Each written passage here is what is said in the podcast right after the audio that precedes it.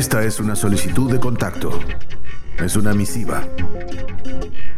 Ha sido diseñada para que aquellos que sepan de su existencia la recojan en poste restante. Solicitud de contacto.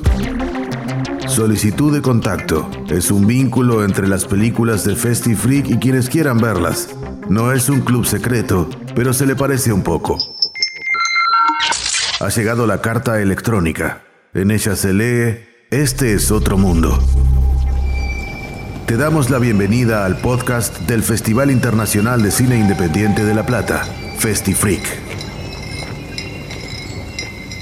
En este episodio, Destello Bravío, una película de Ainhoa Rodríguez que forma parte de la sección Fantasía Cotidiana de la decimoséptima edición de FestiFreak. En un pequeño pueblo de España, la comunidad se prepara para una fiesta religiosa. En el atardecer, en la penumbra y hasta el amanecer, una serie de episodios extraños se suceden inexplicablemente. La composición química del aire parece haber cambiado. El deseo erótico altera la pasividad de los personajes, hasta entonces acosados por la vejez y el hastío. En su ópera prima, la directora madrileña Ainhoa Rodríguez pone el foco en la sensibilidad femenina y en la erupción del deseo erótico en personas a las que el cine suele vedárselo. Las mujeres que escapan a la belleza juvenil hegemónica.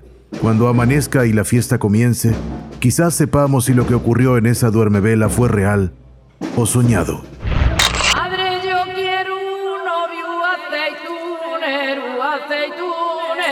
Ramón Rey, crítico y periodista, colaborador de Cine Maldito y el podcast Los Jueves Milagro. La forma en que este Bravío manipula el tiempo en la película, yo creo que eh, se establece a distintos niveles. El más claro es su, estructura. Que utiliza una fragmentación narrativa muy al estilo de los puzzles, por ejemplo, de Carlos Bermud en Diamond Flash y Magical Girl, por poner dos ejemplos así muy claros. Y luego también la forma en la que tiene de, de sostener eh, las secuencias, esa extrañeza de la luz en su fotografía, ayuda muchísimo a que parezca que cada escena está salida de un lugar completamente atemporal, fuera del transcurso de, de, la realidad. Por último estaría eh, evidentemente el transcurso del tiempo en cuanto a las estaciones, ¿no? Los, los, días. Es difícil de establecer ese paso del tiempo en, en la película y las únicas pistas que existen son con esos preparativos y lo que viene siendo la celebración de la Semana Santa con el paso que aparece ahí. Por eso,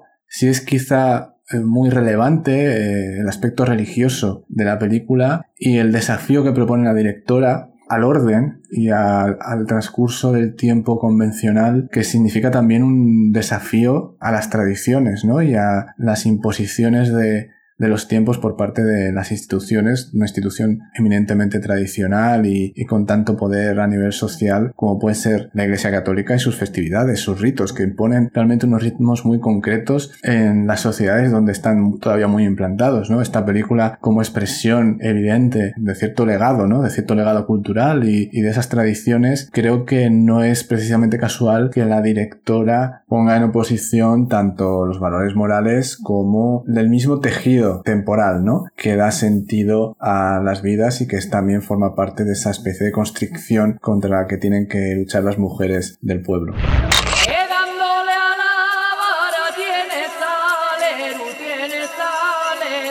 Resulta complicado evaluar la influencia que puede tener el surrealismo en cualquier autor, película o cinematografía, más allá de Buñuel, que durante mucho tiempo fue como el único representante de un movimiento artístico de vanguardia que en realidad estaba muy acotado en el tiempo y él simplemente lo que hizo fue incorporar e integrar en su propio estilo cinematográfico ideas, ¿no? De que venían de, surrealismo. Es verdad que en Destello Bravío hay un par de escenas de fuerte carga erótica que tienen reminiscencias de ese tratamiento distorsionado de la realidad abordando la sexualidad de las mujeres, una de ellas es esa escena en la que vemos una, un plano completo de una mujer que va respondiendo órdenes y se desnuda y lo vemos desde el punto de vista como de un boyer, de un mirón, mientras recibe esas órdenes que nos trasladan a esa sordidez de películas como Carretera Perdida de David Lynch, que es probablemente ese gran representante del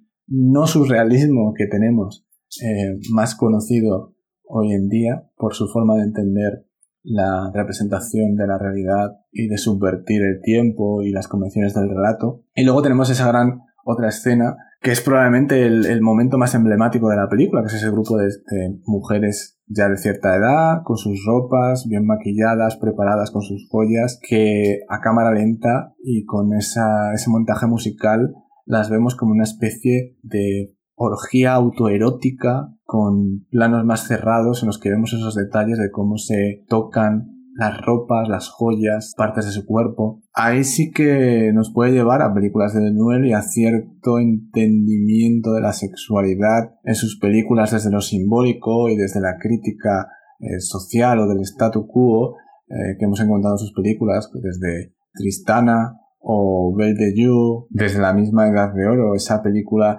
que hace poco cumplía 90 años. Películas donde se fetichizan elementos que a priori no son explícitos sexualmente, pero que se resignifican por el tratamiento visual y por la acción de los propios actores, como por ejemplo ese plano tan mítico ¿no? de la Edad de Oro donde la actriz está besando el pie de una estatua, ¿no? al mismo tiempo que están ocurriendo otras cosas con el montaje y un poco aquí sí que vemos quizá esa utilización del lenguaje cinematográfico que podría llevarnos a Buñuel.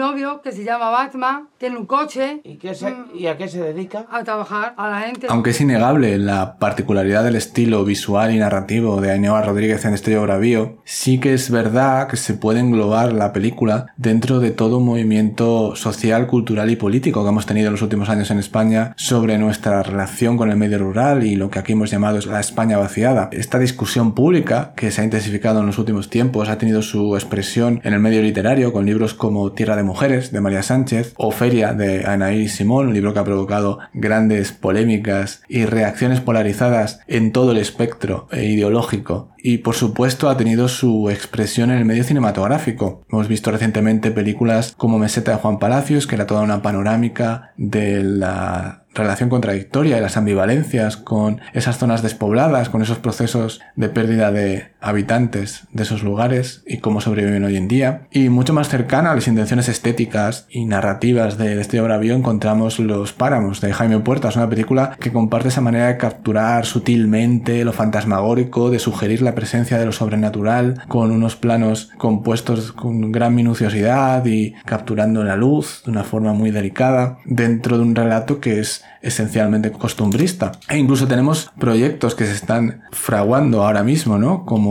Por donde pasa el silencio Sandra Romero, en las residencias de la Academia de Cine que están en marcha ahora mismo, donde también encontramos una película que promete también tener cierto vínculo con la obra de Ainhoa Rodríguez, como es La Ponia de Marta Medina, que a partir de un relato coral con múltiples tramas intenta ser un, un retrato de lo rural desde el cine de género y desde el contacto con el cine fantástico Mamá, que ya viene papa.